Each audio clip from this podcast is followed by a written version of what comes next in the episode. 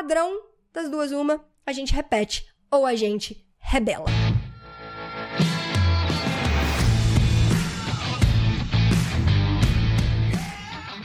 Seja muito bem-vindo! Seja muito bem-vinda a mais um episódio do podcast Papo Cabeça. Aqui a gente bate altos papos profundos, sempre fazendo reflexões sobre a vida. Eu sou a Renata Simões, nós estamos na segunda temporada deste podcast, 29 episódio. Essa semana fazendo reflexões sobre o filme Pais e Filhas, Fathers and Daughters. E hoje a gente vai falar de um negócio que eu quase não gosto de falar. Conversar, trocar ideia, mergulhar, aprofundar, estudar, ler livro, praticar, entender. Um negocinho chamado repetição de padrão. E como que a gente mergulha nisso dentro do filme, dentro da história do filme. Vamos lá. Primeiro de tudo, o que, que é esse negócio de repetição de padrão, Renata? Muito massa, porque esse filme nos deu a possibilidade de mergulhar muito neste, nesta face de processos de autoconhecimento e desenvolvimento pessoal, que é a nossa conexão com a infância. Sim, esse filme me, me mostrou muito disso, e por isso que eu tô batendo tanto nessa tecla aqui ao longo da, das nossas reflexões, porque o filme me deu muito terreno pra gente conversar sobre isso. Maravilhoso. E hoje a gente vai falar sobre esse processo de repetir padrões que nós já conhecemos. O que, que é isso? Lembra que a gente sempre fala aqui, processo de construção das nossas crenças, como que ele se dá através de tudo que a gente viu, ouviu e sentiu ao longo da nossa vida ou das nossas vidas, para quem como eu acredita em outras vidas, em reencarnação, enfim. Para quem não acredita, tá tudo certo também. Pega a vida atual, tudo que você viu, ouviu e sentiu, isso constrói as suas verdades, as lentes através das quais você enxerga o mundo. Muito bem. Tudo que eu vi, ouvi e senti foi registrado. Certo? Vi uma parada, registrei. Escutei uma parada, registrei. Senti um negócio, registrei. Em momentos, em situações que todos esses sentidos juntos fazem parte daquela experiência, daquela vivência, a gente tem registros mais fortes ou menos fortes, dependendo do tanto de estímulos que nós recebemos do meio. Beleza? Ok. Tudo isso que está registrado em mim, no meu sistema, de alguma forma me ajuda a conduzir a minha vida no momento presente, no momento atual. Então eu pego tudo que eu já passei, todas as experiências por quais eu já passei, tudo que eu entendo por mundo, e isso constrói a maneira como eu me comporto e como eu é, interajo com o meio. É claro que não é só isso, já conversamos aqui inúmeras vezes, mas nunca é demais reforçar. A gente também traz a nossa assinatura energética, tá aí o Enneagrama, para poder explicar pra gente boa parte disso, né? Que é o grande traço ali de personalidade mais marcante que nos mostra muita coisa, nos traz muitas respostas também acerca do nosso comportamento na atual existência, da onde que isso vem, enfim, o Enneagrama Sufi, que é um Enneagrama mais espiritual, que foi o Enneagrama onde eu tive o contato vivencial com a ferramenta. E, enfim, então, é porque não é só crença, não é só o que eu vi, ouvi, senti ao longo da minha vida, tem uma série de coisas, mas essas crenças do de tudo que eu vi, ouvi e senti ao longo dessa vida nos ajudam a repetir aquilo que nós vimos, ouvimos e sentimos. Isso é repetição de padrão. Algo que eu já vivenciei, eu repito de uma forma muitas vezes inconsciente, de uma forma muitas vezes piloto automático descer. De onde vem boa parte das coisas que nós temos registrados no nosso sistema? Do nosso núcleo familiar ou do nosso núcleo de pessoas que nos tutoraram durante os nossos primeiros anos de vida, o que é conhecido também como primeira infância, que vai até os sete anos de idade. Então, neste período da nossa vida, o que nós vimos, ouvimos e sentimos foi registrado de uma forma muito marcante, de uma forma muito forte. Já conversamos sobre isso em outros episódios, talvez você tenha assistido, não tenha assistido, na primeira temporada do Papo Cabeça, onde é, eu, eu, eu, apresentava o, o podcast junto com a Ju Gontijo, a gente fez um episódio inteiro sobre crenças. E enfim, é onde a gente fala de, de, processos de construção de crença e eu também trago ali toda a visão do Theta Healing, que é uma técnica que eu tenho formação também, que é um processo de você alterar estados de onda cerebral para registrar novas informações, enfim, reprogramar, remover crenças, padrões. O que acontece é que uma criança dos 0 aos 7 anos de idade, o cérebro dela opera em onda teta, né? Então é uma onda que é, ela é mais tem uma frequência menor um pouco. Então quando as informações chegam, elas são registradas de uma forma diferente de quando nós estamos, por exemplo, operando em beta né? Que é a onda da, do, do, do, do, alerta, é a onda do ego, é a onda do eu tô aqui prestando atenção em tudo e, e eu, eu já sei o que, que pode me machucar, o que, que não pode, então baseado nisso eu deixo a informação entrar ou eu não deixo, eu me comporto de um determinado jeito ou não. A criança não tem isso, ela vive ali a essência dela e ela tem poucas amarras, poucas armaduras, poucas cascas. O cérebro dela aceita muita coisa porque tá numa frequência menos é, elevar, tá numa frequência mais baixa, né? Operando numa frequência mais baixa. Enfim, na primeira infância, é por isso é tudo para poder falar que na primeira infância as coisas são registradas de uma forma muito intensa, né? A atividade cerebral é uma das coisas que ajuda a explicar por que, que crianças registram com tanta facilidade registram momentos com tanta facilidade. Então, tudo aquilo ali que você viveu na sua primeira infância, pensa do seu 0 aos 7 anos de idade, e zero é zero mesmo, tá? É ventre da sua mãe. É muito importante entender, conversar, perguntar para sua mãe, mãe, como é que foi o, a minha gestação? Como é que foi a sua gravidez? Foi tranquilo? É importante entender isso. Se você tiver acesso à sua mãe, se você tiver a oportunidade de ter esses tipos de conversa, é legal, é interessante para você ir entendendo parte das programações que você foi recebendo ali ao longo do, do período de gestação, porque você já estava captando e registrando muita coisa. Então, do zero aos sete anos de idade, você vai entendendo ali como é que foi a sua primeira infância. E esse período pode se estender até os 12 anos, né? ainda, ainda pode ser um período de registros fortes e intensos. Coisas que aconteceram nesse período, então vamos pegar 07, podendo estender até os 12 anos de idade. O que, que aconteceu? O que, que foi ali sendo registrado? E que hoje você repete. Nosso núcleo familiar é onde nós vivemos grande parte das nossas experiências nesse período. É por isso que quando a gente estuda, por exemplo, lá dentro da doutrina espírita, a gente fala muito isso, a nossa família é um dos, é um dos nossos grandes. É, é, é, o, é o berço, é o celeiro de muito aprendizado e muito resgate na nossa existência atual. É pai, mãe, irmãos, ou até mesmo se você é uma pessoa que não teve contato com o seu pai, com a sua mãe biológicos, aquele núcleo ali de tutores que te acolheram, tem alguma coisa ali. Tem alguma coisa ali que precisa existir, era onde você precisava estar. Então a gente precisa lançar o nosso olhar com positividade e com gratidão, porque tudo aconteceu da maneira como deveria ser. Nós temos os pais que nós pedimos para ter. Se você pediu, você escolheu. Temos os pais que nós pedimos para ter, os irmãos, o núcleo, a família. E todos os registros que foram acontecendo naquele período servem para o nosso aprendizado, para o nosso progresso na atual existência, nem mais nem menos na medida do que a gente precisa para o nosso progresso, para o nosso aprendizado. E esses padrões que nós tivemos acesso, que nós mergulhamos neles, que nós tivemos contato ao longo da vida, eles se repetem na nossa vida adulta. Consciente ou inconsciente? é o que eu tive contato, é o que eu conheço. Se eu conheço, eu repito. Se eu não conheço, eu não repito. Como é que você repete uma coisa que você não sabe? Me explica isso. Você não repete.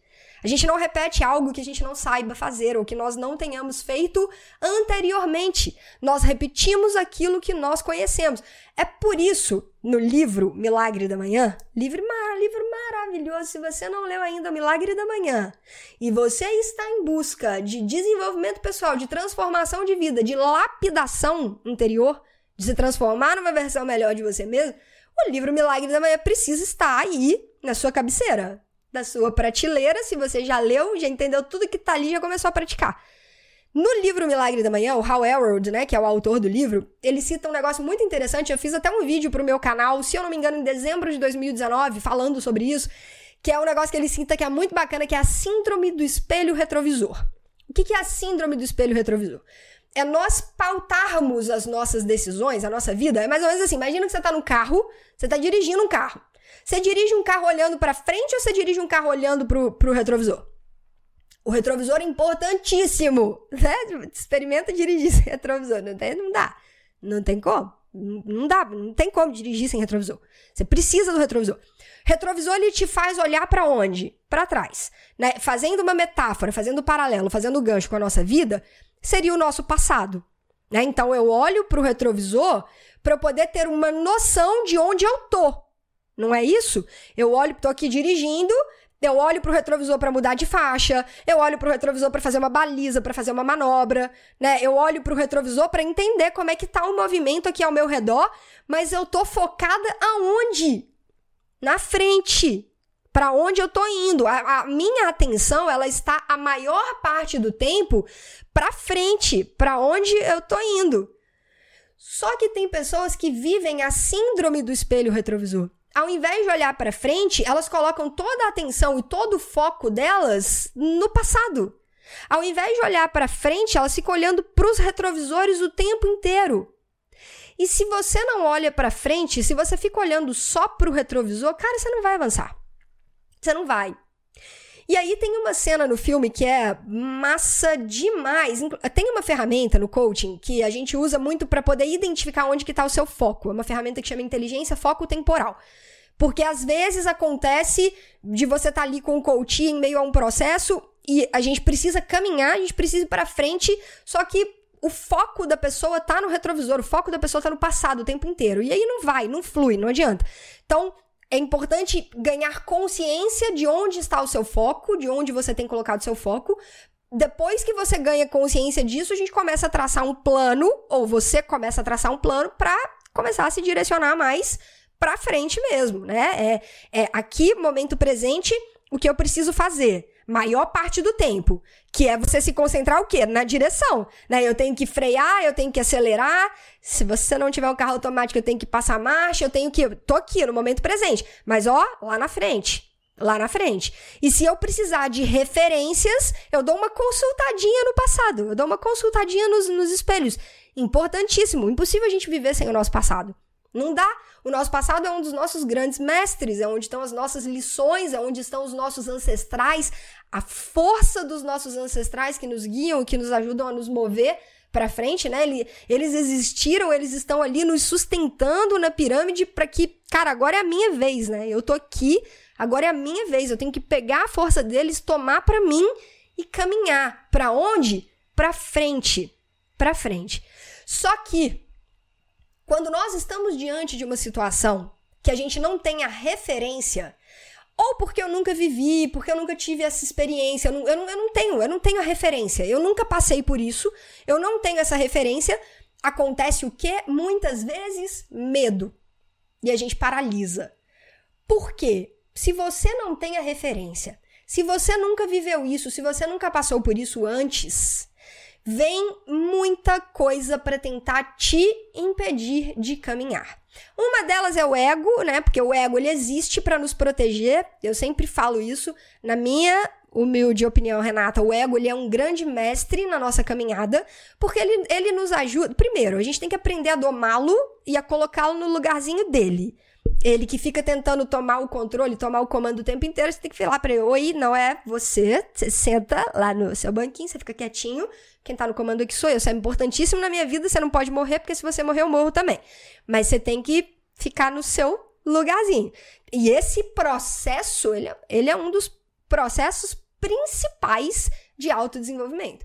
É você conseguir entender, perceber, reconhecer o seu ego e aprender a dominá-lo, igual um cavalo selvagem, né?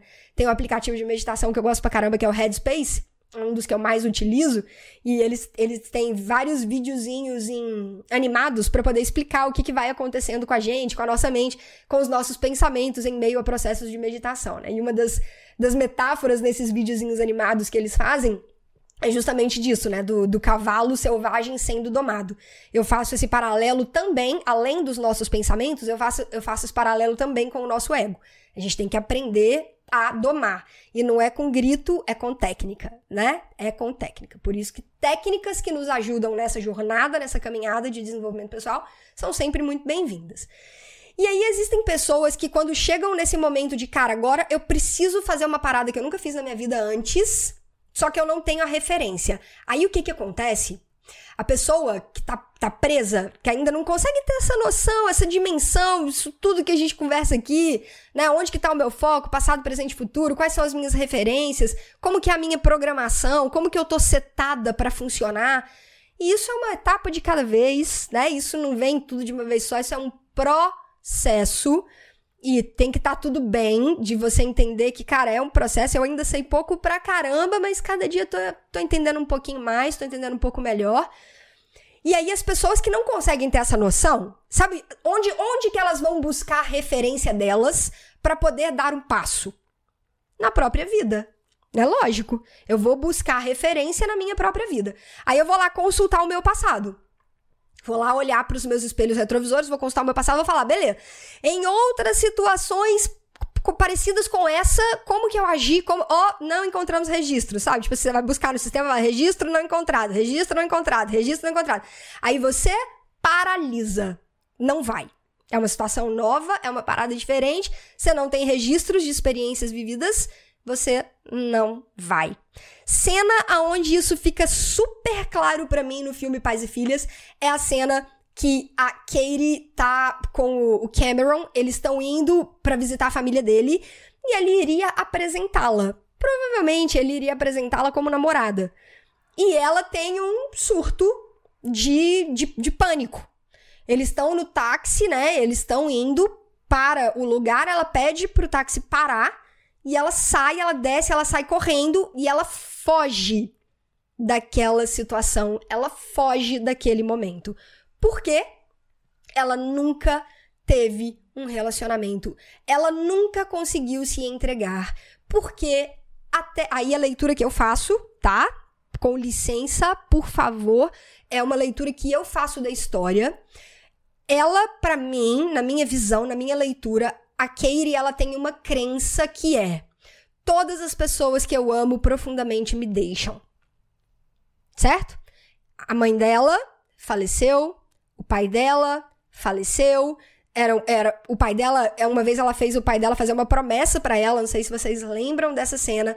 Ela e o pai estavam no museu e aí eles estavam super se divertindo, tal, e aí ela olha uma cena de uma mãe e de uma filha no museu. E aí ela fica triste. E aí o, o, o, o Jake, né, o pai dela, agacha, fica na mesma altura que ela, olha ela nos olhos e fala: Você sente falta da sua mãe, né? Ele era lindo com ela, né, gente? Vamos combinar uma coisa. E aí ela fala que sim, né? Ela, ela, ela chora. E aí ela fala: Promete que você nunca vai me abandonar. Né? Porque aquilo doía tanto não ter a presença da mãe que ela pede pro pai dela prometer isso, né? E aí ele fala: Prometo, eu nunca vou te abandonar, você é minha batatinha e tal. E depois ele acaba falecendo. Então, para ela, e ela era muito nova, ela tava nesse período de primeira infância, né? Ela tava nessa fase de muita coisa sendo construída. Então, para ela, cara, as pessoas que eu amo profundamente me abandonam. Logo, qual que é a minha proteção? Não amar, não me entregar. E aí ela constrói essa casca, ela constrói essa armadura baseado nessa verdade que ela construiu, e por isso que ela vai levando a vida daquele jeito, sem nunca se entregar verdadeiramente para ninguém. Ela vai se divertindo aqui, ali tal, e, e é isso. Até que ela começa a entender que ela tá se apaixonando por alguém, e, e ela dá um jeito, inclusive, de estragar esse, essa relação inconscientemente. Por quê? Porque ela tem essa programação, cara, eu não posso me entregar, não posso amar porque eu vou ser abandonada se isso acontecer né? E aí ela surta dentro do táxi, indo né, eles estavam já indo, eles estavam no caminho para ir visitar a família do Cameron, e ela sai tal, tal, tal.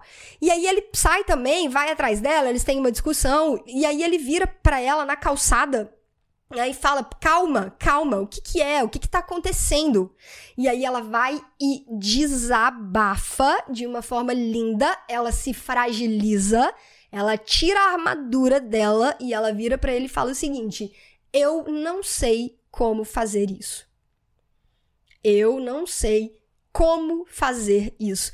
Aliás, você sabe como falar isso em inglês? Eu não sei como fazer isso. Essa é a expressão de hoje com essa cena, dos dois na calçada com esse diálogo. E ela vira e vai estar tá lá no canal do Telegram, obviamente, né? No canal do Telegram, galera da expansão. O link tá embaixo na descrição do vídeo no YouTube. Se você tá escutando pelas plataformas de áudio, é só você ir no YouTube e procurar o link, ou então na minha bio lá do Instagram, você procura o link do canal do Telegram. E aí, vai, essa vai ser a cena que a gente vai, vai colocar lá hoje, vai estudar hoje. Ela vira para ele e fala: Eu não sei como fazer isso. E ele vira para ela e pergunta: Você não sabe como fazer o quê? E ela fala: Ser a namorada. Eu não sei como ser a namorada. Por que, gente? Por que, que ela não sabe? Porque ela nunca foi. Ela não tem essa referência nos registros dela. E ela entra em pânico. Eu estou diante de uma situação que eu nunca vivi antes. De acordo com Hal Harold no livro Milagre da Manhã, se você é a pessoa que olha para o seu futuro e você projeta no seu futuro só experiências que você já teve, você tá fadado a ficar andando em círculos e não promover grandes realizações, as conquistas que você quer de verdade. Você sabe por quê? Muitas vezes, e eu, eu arrisco dizer que na maioria das vezes, para você ir galgando passos maiores na vida, a gente precisa, você vai precisar, nós precisamos nos depararmos com situações novas o tempo inteiro. E é você olhar para essas situações novas que muitas vezes você não tem registros e falar assim: beleza, isso aqui tá na minha frente hoje. Para que eu passe por essa situação quais competências, quais habilidades, o que que eu não tenho nos meus registros e que eu preciso começar a desenvolver para que eu possa passar por essa situação que está bem aqui na minha frente. E aí é a importância de processos de autoconhecimento, de desenvolvimento pessoal, de você conseguir fazer essa leitura. Você fala assim, cara, beleza, essa pessoa que vai passar por essa situação aqui é uma pessoa que domina essa ferramenta, essa técnica, que tem essas competências, que tem essas habilidades. Se isso não está nos meus registros, o que eu posso fazer para conseguir desenvolver essas habilidades, essas competências, essas técnicas? E aí você faz o quê? Faz um negócio maravilhoso chamado plano de ação você traça o seu plano de ação para que você comece a se tornar a pessoa que detém essas habilidades, essas competências, essas técnicas para enfrentar aquela situação. E aí o que que acontece? Você cresce, você se desenvolve, você se torna uma outra versão de você mesmo. E você se desprende dessa síndrome do espelho retrovisor, de achar que os seus resultados futuros, eles só vão ser, só serão alcançados baseados naquilo que você já viveu. Não! Para onde você está indo. Você precisa constantemente desenvolver novas habilidades, novas competências e uma bagagem. Você ir construindo uma bagagem nova. Isso é que vai te dar força e vai te dar coragem para poder ir em direção àqueles desafios que você ainda não tem nos seus registros. E aí, falando ainda de repetição de padrão, essa é uma primeira reflexão. Pra gente encerrar, e aí a cerejinha de bolo pra gente falar disso de repetição de padrão, é uma cena já pro final do filme que a Katie tá conversando com a tia dela, com a Elizabeth, e a tia dela se abre pra Katie. E aí eu falei, cara, agora fechou. Se eu já falei, já, eu já assisti no filme, porque é, é, muito engraçado, cara. Eu tô assistindo o filme lá, comendo a minha pipoca, tomando meu suco, e já vou pensando, nossa, eu tenho que falar sobre isso no podcast. Eu tenho que. a cabeça da pessoa. Se fosse um filme divertidamente, sabe, entrasse, iam tá lá, tá uma galerinha lá com prancheta ou com tablet, pessoa aquariano, né? Gosta dessas coisas mais tecnológicas. E aí ia estar tá lá a galera já fazendo as pautas e colocando tudo. E aí depois eu venho, obviamente, sento e, e monto os meus roteirinhos aqui. É, mas é, quando eu tava assistindo o filme, na hora que eu vi essa cena, eu falei, cara, se eu já tava querendo falar de repetição de padrão, de infância e de, de registros, enfim, na hora que eu vi essa cena no, no final do filme, eu falei, cara, isso vai fechar a, a nossa reflexão do episódio para falar sobre repetição de padrão que a, a Elizabeth vira para Kate, ela fala o seguinte: vale a pena aqui a gente abrir aspas, porque eu vou pegar a cena dela do jeitinho que tá no filme. Elas estão lá conversando. Não sei se vocês se lembram, ao longo do filme inteiro, a Elizabeth ela é uma pessoa que o ego, assim, né? A gente, consegue, ele é quase que um personagem do filme, que a gente consegue assistir o ego dela em ação ao longo do filme ali. E é uma pessoa extremamente egoísta, uma pessoa extremamente fria, zero empática, né? Zero. A gente vê ali pela forma como ela trata o Jake, como ela, ela não, consegue em momento nenhum se colocar ali no lugar dele. Não. Ela quer, é, é o que ela quer e ponto. Não importa o restante das pessoas, é o que eu quero e ponto. E também que abusa muito de álcool, né? Tá, tá sempre ali bebendo, se entorpecendo. Né? Sempre buscando se entorpecer para não olhar para as próprias questões, porque isso acontece muito também, né? É mais fácil. É mais fácil buscar o entorpecimento, buscar as paixões vazias e do que olhar para si. E a gente, isso foi uma outra coisa, inclusive, que a gente foi vendo da Katie ao longo do filme, né? Muito melhor do que olhar para esse vazio que eu sinto aqui dentro, é ir tentando preencher isso de outras formas. Mas enfim, a Elizabeth se abre com a Katie e ela fala o seguinte: abre aspas. Eu tive uma vida difícil. Acho que eu devolvi o que eu recebi. Sou uma mulher que nunca soube o que era amor. Não é curioso? Meus pais eram iguais. Minha mãe era desprezível. Meu pai, alguém que me via de vez em quando nos jantares de domingo.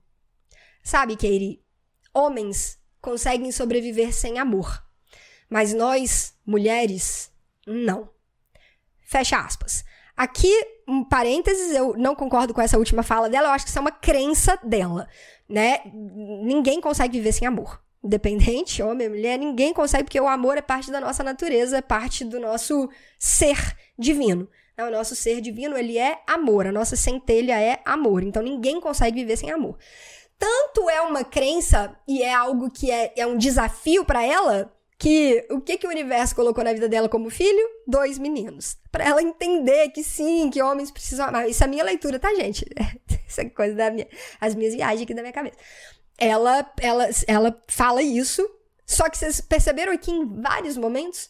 Eu acho que eu dei o que eu recebi, ou seja, eu repito aquilo que eu sei, os meus pais eram iguais, então existem ali uma série de questões que não foram trabalhadas ao longo da vida, reflexo, um adulto amargurado, um adulto fechado, um adulto egoísta, que, como falamos ao longo de Escritores da Liberdade, foi, se eu não me engano, pro finalzinho da semana passada, né, que eu trouxe isso aqui pro, pro podcast também, pessoas muito assim, né? Ou muito egoístas, ou muito preconceituosas, ou muito machistas, ou muito. Sabe, que não, não consegue pouco empáticas, são geralmente crianças feridas. É onde a gente, a gente sempre acaba chegando, porque é. É uma série de situações mal resolvidas na própria vida que constrói um ser humano com essas características. E que são pessoas que precisam de ajuda, né? Não, não são pessoas que, se elas quiserem, obviamente, né? Se elas quiserem, obviamente. Ninguém transforma ninguém que não quer. A gente, a gente falou sobre isso, sobre o match, né? Precisa existir ali no processo a pessoa que quer ajuda e a pessoa que quer ajudar. A hora que essas duas se encontram, ou a hora que essas duas acabam ressoando, aí é maravilhoso, porque aí os processos de transformação são incríveis, são lindos. Mas eu achei isso daqui muito interessante, essa fala da Elizabeth no final do vida, no final do, no final do filme. E aí, para fechar a reflexão, é o seguinte, cara, padrão. A gente repete ou a gente rebela.